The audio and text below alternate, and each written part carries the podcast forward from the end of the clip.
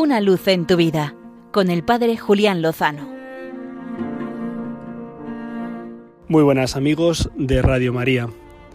Recién regreso de unas vacaciones familiares organizadas por la Acción Católica de la Diócesis de Getafe y realizadas en la Casa Diocesana de la Diócesis de Málaga, en la propia capital, junto al edificio del Seminario Diocesano. Un lugar espectacular que recomiendo vivamente. Allí se encuentra la capilla del seminario edificada por el santo obispo San Manuel González, el obispo de los agrarios abandonados. Y allí he conocido la historia de un grupo de seminaristas y sacerdotes mártires de la persecución religiosa llevada a cabo en el verano de 1936, recién comenzada la contienda nacional. Lo cierto es que la historia de nuestra Iglesia está plagada de testimonios heroicos de fidelidad al Evangelio, de fidelidad a Cristo, de fidelidad a la Iglesia, de fidelidad también a los hermanos, para no engañarles y para testimoniarles que la gracia vale más que la vida y que morir con Cristo y por Cristo es con mucho lo mejor.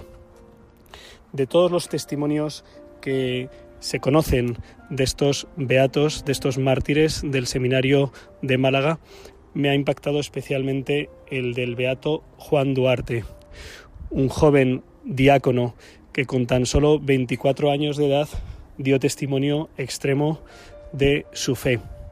Fue terriblemente torturado por milicianos republicanos que por odio a la fe le buscaron y después le instaron a renegar de su fe, escupiendo el crucifijo o pisándolo, quitándose las vestiduras sacerdotales. Juan no quiso renegar de su fe de ninguna de las maneras y por eso tuvo que sufrir un terrible y horrible martirio. Fue amputado en alguno de sus miembros y después fue conducido hasta un lugar en el que le abrieron el pecho en canal, arrojaron gasolina y le quemaron vivo. En ese momento Juan pronunció las últimas palabras, Viva Cristo Rey, Señor, perdónales. Y a continuación recibió tres disparos en su cabeza.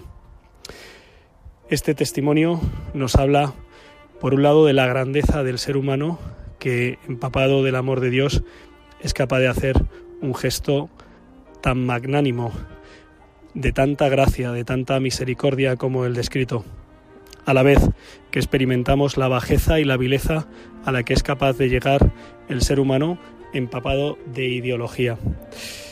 Como vemos y como comprobamos, la fuerza de Dios es más grande que la fuerza del mal y por eso pervive en nuestra memoria el testimonio de este joven y no recordamos apenas quiénes fueron sus inductores y sus asesinos.